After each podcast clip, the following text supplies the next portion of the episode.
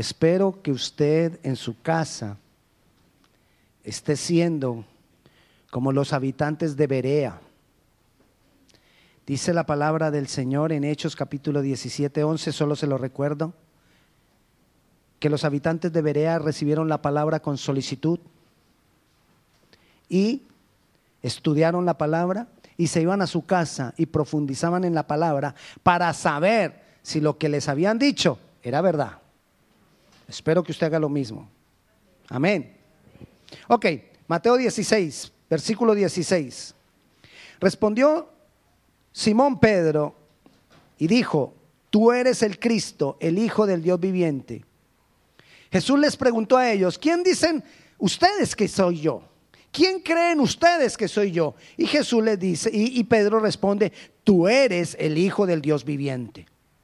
Entonces le respondió Jesús, bienaventurado eres, Simón, hijo de Jonás, porque no te lo reveló carne ni sangre, sino mi Padre que está en los cielos. Y yo también te digo que tú eres Pedro, y sobre esta roca edificaré mi iglesia. Las puertas del Hades no prevalecerán contra ella, y a ti te daré, este es el versículo a memorizar para la semana, a ti te daré las llaves del reino de los cielos, y todo lo que atares en la tierra será atado en los cielos, y todo lo que desatares en la tierra será desatado en los cielos. Ahí Dios estableció el fundamento de la iglesia y dio autoridad a la iglesia. ¿Por qué y sobre qué estableció la iglesia? Primero, por la revelación que tuvo Pedro en ese momento. ¿Cuál fue la revelación? Jesús, tú eres Dios. Cuando dijo Jesús, tú eres hijo de Dios, lo que estaba diciendo es, tú eres el que tiene, el único que tiene la genética divina porque fue engendrado por el Espíritu Santo, el unigénito. Unigénito es que es el único que tiene los genes de Dios. El unigénito, Jesús. Los demás somos hijos por adopción. Hemos sido adoptados, pero ninguno de nosotros tenemos la genética desde el momento en nacer, la genética divina. Jesús sí. Y por eso cuando se le dice, tú eres hijo de Dios, le estamos diciendo, tú eres Dios. Dios que se hizo hombre. Entonces Jesús le dice a Pedro, tú eres Pedro. Y sobre esta roca, sobre esta verdad, sobre esta declaración, sobre este argumento, sobre este fundamento, sobre este concepto, yo edifico la iglesia. ¿Cuál concepto? De que Jesús es Dios. Pedro recibe esa revelación y por recibir esa revelación, entonces recibe poder y autoridad para la iglesia, para él y para la iglesia. ¿Qué hizo que Pedro recibiera poder y autoridad?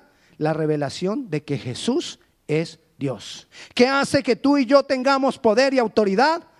La revelación de que Jesús es Dios. Amén. ¿Cuántos creen que Jesús es Dios? Pero ¿qué es que Jesús es Dios? Que yo creer que Jesús es Dios es que Él en mi vida está por encima de todo. Yo creer que Jesús es Dios es creer que su palabra en mi vida está por encima de todo. Yo creer que Jesús es Dios es creer que en mi vida los principios de Dios están por encima de todo. Las enseñanzas de Jesús están por encima de todo. Eso es creer que Jesús es Dios. No es solamente decir, sí, yo creo.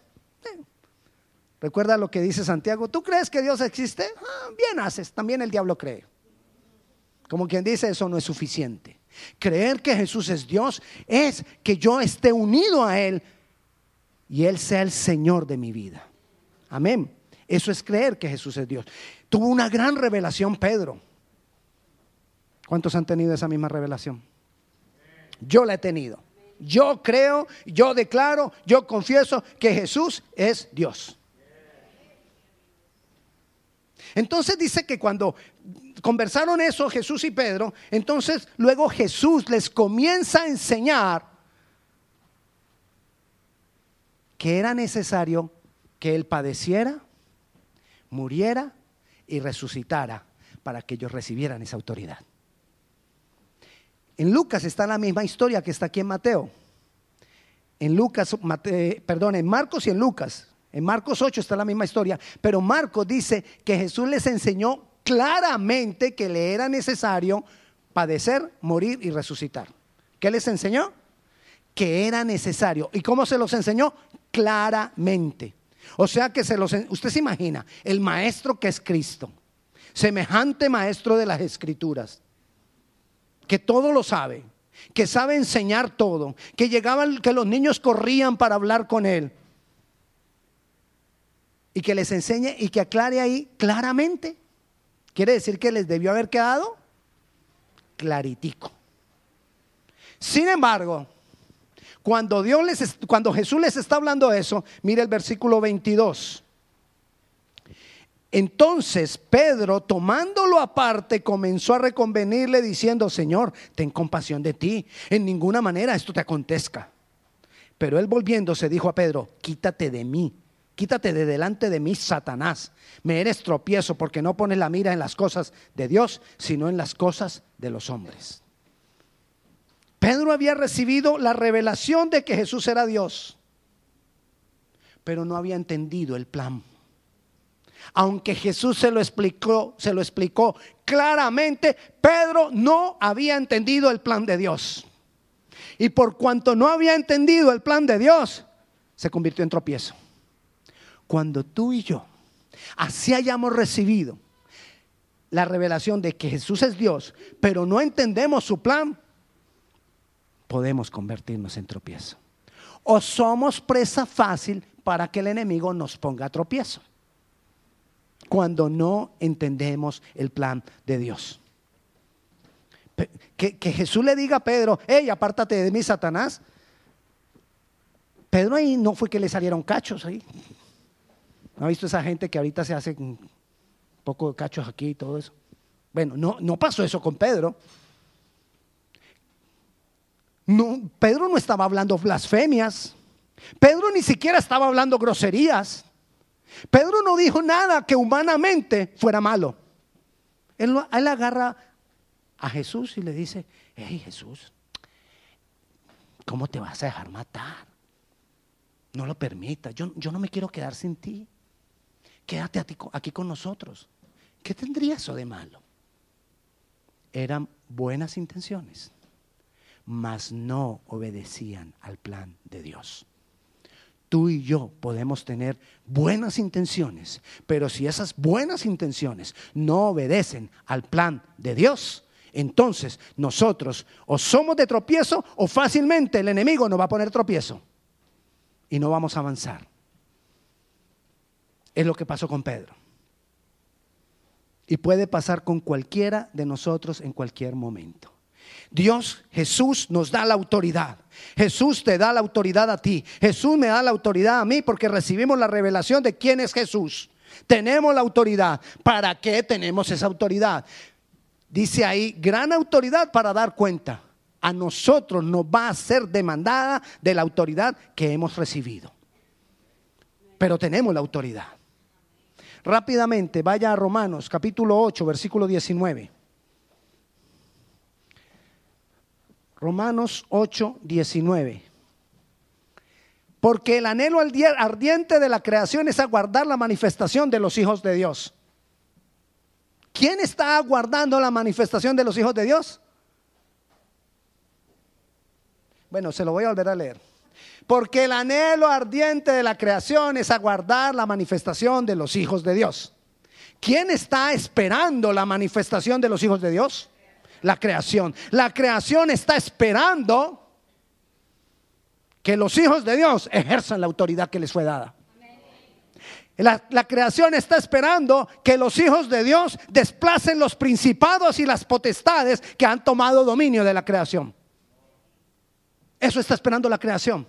Que los hijos de Dios se manifiesten. Que tú y yo hagamos la labor para la cual nos fue delegada la, autoridad. No se sienta regañado cuando grito, es que me voy, la palabra me emociona. La creación está esperando. El Salmo 82 dice que los cimientos de la tierra se están estremeciendo. Todo esto está así esperando. ¿Y qué, qué pasa con los hijos de Dios? ¿Qué pasa con los que tienen la autoridad? ¿Qué pasa con los enviados? ¿Qué pasa con los jueces? ¿Qué pasa con ellos que no han desplazado a aquel enemigo que ha tomado dominio sobre este planeta? Y los hijos de Dios, bien, gracias. Aquí que tengo que ir a Londres. Aquí que tengo que ir a trabajar. Pastor, es que hoy no puedo porque tengo muchas ocupaciones.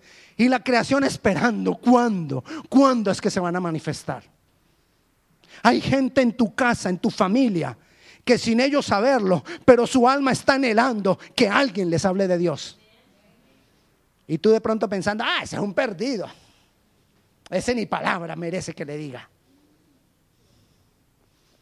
Y la creación esperando que alguien le hable, que alguien le declare la palabra de Dios, que alguien le hable con la autoridad de Dios, con la autoridad que Jesús nos fue dada. La creación está esperando. Mire lo que dice Juan 10:34. Lo que dijo Jesús de nosotros, los que tenemos autoridad. ¿Quiénes tienen autoridad? Bueno, ya hay cuatro. Vamos a ver cuántos más ganamos. Señor, que los ganemos para Cristo. ¿Cuántos tienen autoridad? Ah, bueno, rápida esa evangelización. Rapidito ganamos más para Cristo. Mire lo que dice Juan 10:34. Son palabras de Jesús. Jesús le respondió, no está escrito en vuestra ley. Yo dije, dioses sois. Hoy. Dioses sois. Tú que tienes la autoridad, eres Dios. Yo quiero mirar un momentito acá. Juan 10:34. Y leamos el 35, por favor. Quizá no te avisé que el 35 también, pero mira lo que dice. Si llamó dioses a aquellos a quienes vino la palabra de Dios y la escritura no puede ser quebrantada. Y llamó Dios, ¿a quienes llamó Dios es Jesús? A quienes recibieron la palabra. ¿Cuántos han recibido la palabra aquí? Entonces, ¿tú qué eres? Oye, no, espérate, espérate. Nos llama dioses. ¿Quién? Jesús. Vaya al Salmo 82. ¿Cuántos sintieron la presencia de Dios ahora mientras estábamos alabando? ¿Cuántos sintieron la presencia de Dios ahora mientras cantábamos? ¿Cuántos sintieron que Dios estaba en medio de esta reunión? Ok, mire lo que dice el Salmo 82. Dios está en la reunión de los dioses. ¿Y qué dijo Jesús? Que quiénes eran los dioses? Los que habían recibido la palabra. Ay, qué tremendo. Dios está en la reunión de los dioses, en medio de los dioses juzga. ¿Hasta cuándo juzgaréis injustamente y aceptaréis, y aceptaréis las personas de los impíos? Defended al débil y al huérfano. Haced justicia al afligido y al menesteroso. Librad al afligido y al, y al, necesitado. Libradlo de manos de los impíos. No saben, no entienden. Andan en tinieblas. Tiemblan todos los cimientos de la tierra. ¿Se acuerda que yo ahorita le dije que la palabra decía que los cimientos de la tierra están temblando? Porque la creación está gimiendo, está esperando la manifestación de los hijos de Dios. Pero sigamos leyendo. Entonces dice, ¿dónde iba? Cinco, no saben, no entienden, andan en tinieblas, tiemblan todos los cimientos de la tierra. Yo dije, vosotros sois dioses y todos vosotros hijos del Altísimo, pero como hombres moriréis y como cualquiera de los príncipes caeréis. Es decir, Dios, Jesús nos está diciendo, ustedes son dioses porque ustedes tienen la autoridad de Dios. Por eso son dioses, porque tienen la autoridad divina, porque tienen la autoridad que yo les he delegado. Ustedes la tienen y por eso son dioses, pero no se la crean tanto. No se crean tan dioses, porque como hombre moriréis. Y como hombres, y como príncipes, caeréis. La palabra ahí caeréis quiere decir tendrás que dar cuenta. Tú eres Dios. Pero ten cuidado. No te lo creas así como de que, ay, y a mirar a los demás por encima, porque, Porque como hombre moriréis. Eres un hombre común y corriente, pero tienes la autoridad de Dios.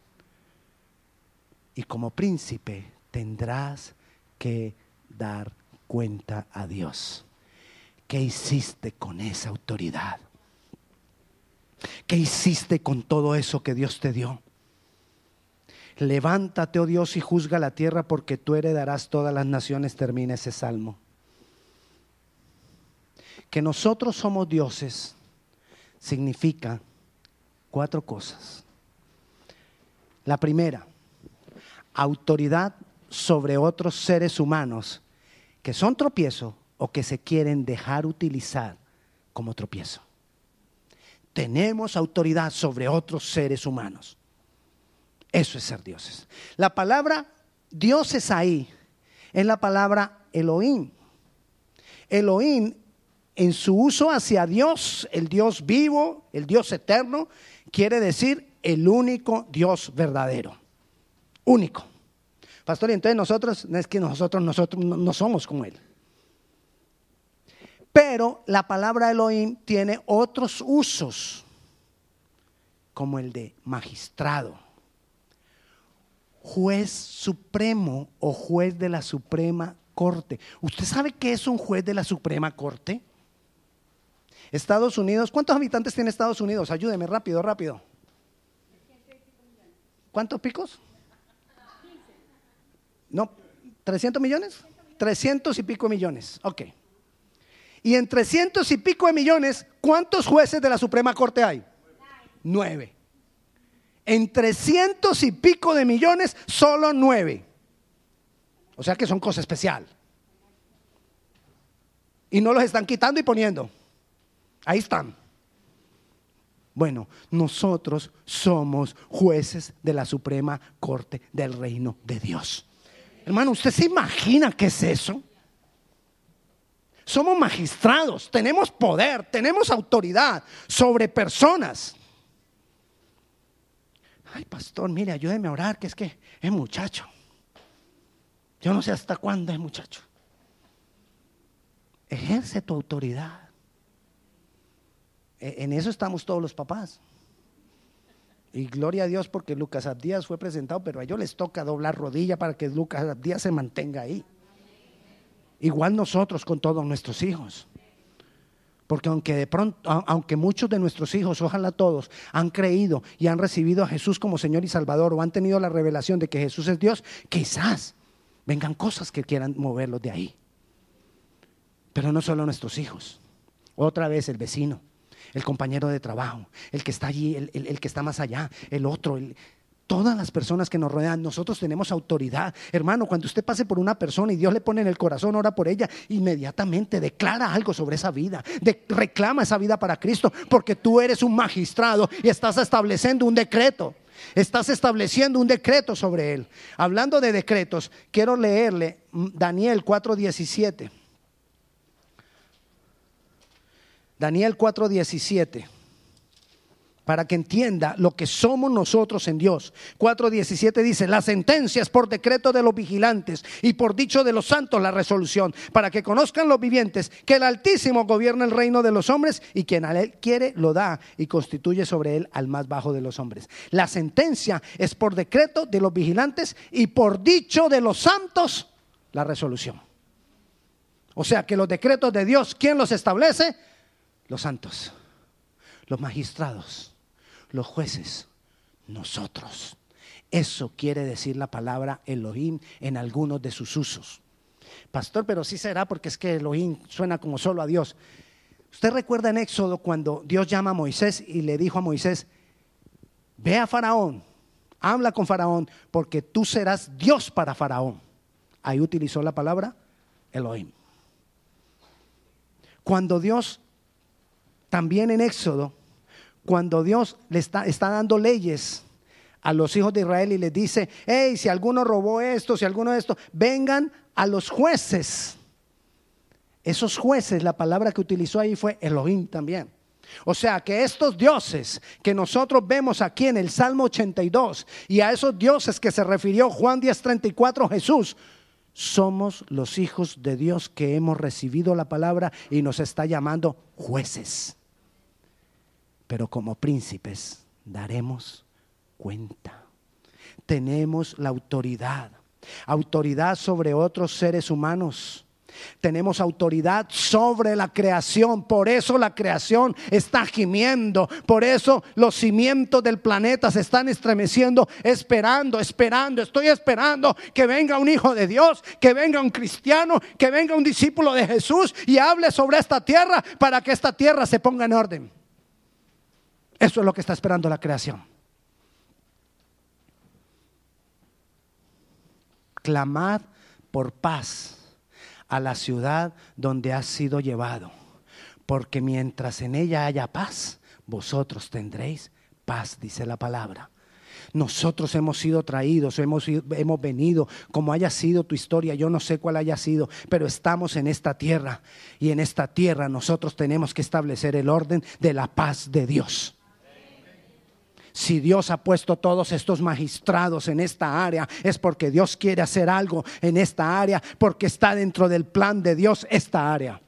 Los hispanos de esta área estamos dentro del plan de Dios. Por eso Dios tiene aquí magistrados y por eso hoy te está diciendo a ti, hey, tú tienes la autoridad, ¿qué vas a hacer con ella? Quizás a ustedes los las trajo de California el Señor solamente para que escucharan que ustedes tienen la autoridad para ir a hacer algo allá. Algo especial Dios tiene. Pero esto no es casualidad. La palabra de Dios no viene por casualidad. La palabra de Dios tiene sus tiempos. Y todo aquello para lo cual es enviada, producirá. Amén. Tenemos autoridad sobre la creación. Así como Elías, tenemos la autoridad como Elías. Elías dijo, pues, ajá, este rey está haciendo lo que quiere, pues ahora va a ver, me hace el favor, cielos no vuelven a derramar agua, no llueve, hasta que yo lo vuelva a decir. Y no llovió. Tres años sin llover. Tres años sin llover, hasta que Dios habló con Elías y Elías volvió y dijo, ok, ahora lloverá porque yo digo que llueve. Y llovió. Jesús se levantó contra la tempestad y le dijo a la tempestad, cesa. Y la tempestad cesó tenemos autoridad sobre la creación. La autoridad de Elías fue mostrada cuando todavía no había venido el Espíritu Santo. La autoridad de Jesús fue trasladada a nosotros, pero en nosotros está hoy el Espíritu Santo. Usted sabe por qué. Mire, mire el caso de Pedro, volvamos a Pedro. Pedro recibe la revelación, Jesús, tú eres Dios. Y después agarra a Jesús y le dice, hey Jesús. Y se deja utilizar del enemigo. ¿Qué le faltó a, Jesús, a, Pedro si ya tenía la revelación de quién es Dios?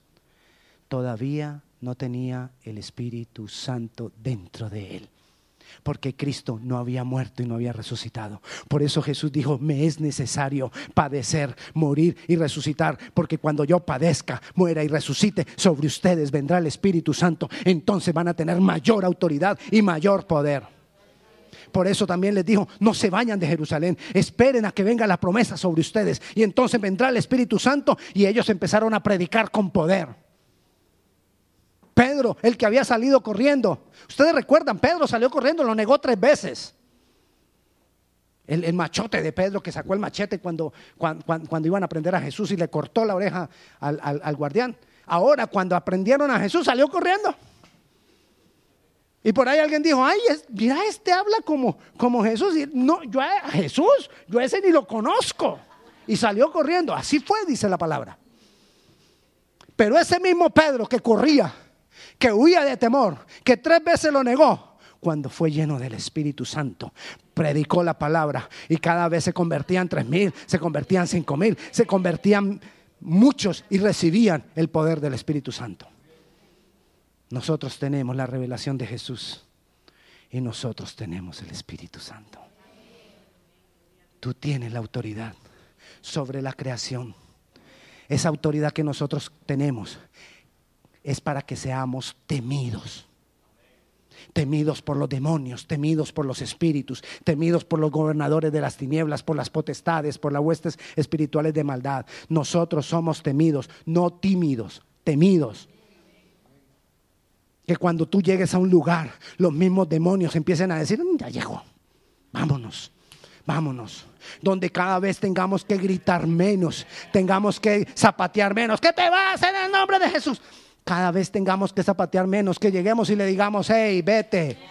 Este territorio pertenece al Señor. Este territorio pertenece a Jesucristo. Tenemos que desplazar a los gobernadores, a los principados, a las potestades. Hay que desplazarlos de todo el terreno que han tomado.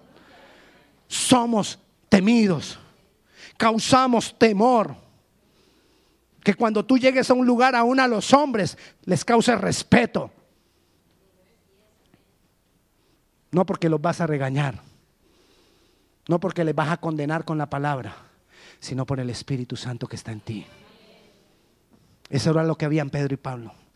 Dice la palabra del Señor que ellos caminaban y la sombra de ellos sanaba. ¿Qué sombra ni qué sombra? No era la sombra era el poder del Espíritu Santo que fluía de ellos como una fuente. Recuerda lo que hablábamos hace ocho días, que somos fuentes. fluía como e, de ellos como una fuente. Y esa fuente de poder, esa fuente del Espíritu que salía de ellos, esa fuente era la que sanaba a los que estaban alrededor. Es un decir que era la sombra, pero no era la sombra, porque si fuera la sombra, usted se imagina diciendo, ¿dónde está el sol? Espérate. Ahí te llegó la sombra, sí, ah, ok, eres sano, ¿no? Porque no era la sombra, era todo lo que lo rodeaba, porque el Espíritu Santo estaba fluyendo en él. ¿Y por qué no lo pruebas tú? ¿Por qué no lo pruebo yo? ¿Por qué no voy al enfermo y, y oro para que sea sano? ¿Por qué no voy a lo enfermo y oro para que se le quiten todas esas dolencias? Tiene que ser. Haga ahí en su puesto. Tiene que ser. Amén. Y que somos dioses quiere decir que recibimos el poder directamente de Dios. No necesitamos intermediarios. Tú, no me necesitas a mí para tener el poder de Dios. Tú no necesitas el pastor. Estamos aquí para enseñar. Estamos aquí para apoyarte. Estamos aquí para impartirte. Sí, pero tú necesitas es al Espíritu Santo en ti, fluyendo con poder. Esa es la garantía que tenemos de que no todos nos vamos a desviar. Porque si la cabeza se desvía, que se desvíe él, yo sigo por mi camino. Por el camino de Dios. Por el camino del Señor. Amén. Por eso todo lo que tú escuches en este púlpito, ve a tu casa y certifica que está en la palabra de Dios. Amén. Pero así como me lo demandes a mí, demándaselo a cualquiera que te venga a hablar de la palabra de Dios. ¿Y dónde está eso? ¿Y dónde dice?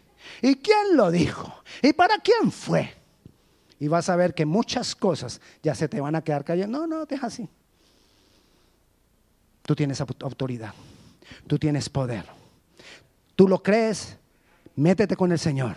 Porque es Dioses somos porque recibimos la autoridad directa de Dios. Estoy en, comunión con el Espíritu Santo. Y cuando tú estás en comunión con el Espíritu Santo, creyendo que Jesús es Dios y apoyado y fundamentado en la palabra de Dios, hermano, poder de Dios se va a manifestar. Poder de Dios se tiene que manifestar. Amén. Ay, qué lindo es Jesús. Con que nosotros, uno de nosotros saliera de aquí con esa convicción, hiciera la obra, sería suficiente. Pero yo no quiero que sea uno. Yo quiero y le pido al Señor que seamos todos. Todos. Imagínate que todo lo que está a tu alrededor empiece a ser cambiado por lo que tú declaras, porque estás recibiendo la autoridad de Dios, porque estás pegado al Espíritu Santo, porque recibiste la revelación de quién es Jesús y porque estás apoyado y parado en la palabra de Dios. Hermano, poder tiene que haber, poder se tiene que cumplir. Y las vidas que están a tu alrededor van a ser atraídas al Señor. Ese es el plan de Dios. Recibe ese plan porque tú estás contado dentro de ese plan. Dios te tuvo presente dentro de ese plan. ¿Y sabes cuál es la muestra de que Dios te tuvo a ti presente dentro de ese plan? que tú lo estás escuchando hoy. Esa es la mejor muestra de que tú estás incluido en ese plan. No importa dónde vivas. No importa si vives en El Salvador, si vives en California, si vives en... No sé, algo Dios te está diciendo. Algo Dios les está diciendo a ustedes dos específicamente. Hay poder de Dios. Solo recíbelo y ve a hacer lo que tienes que hacer. Y nosotros no nos tenemos que montar en un avión para ir a hacer lo que tenemos que hacer. Aquí lo vamos a hacer. Aquí lo vamos a hacer.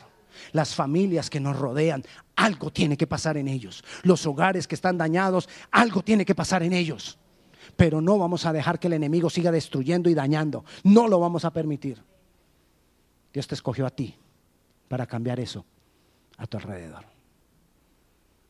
Tenemos gran autoridad, pero hay que dar cuenta. Tenemos gran autoridad para dar cuenta de eso. Yo te invito a que te pongas de pie, vamos a orar.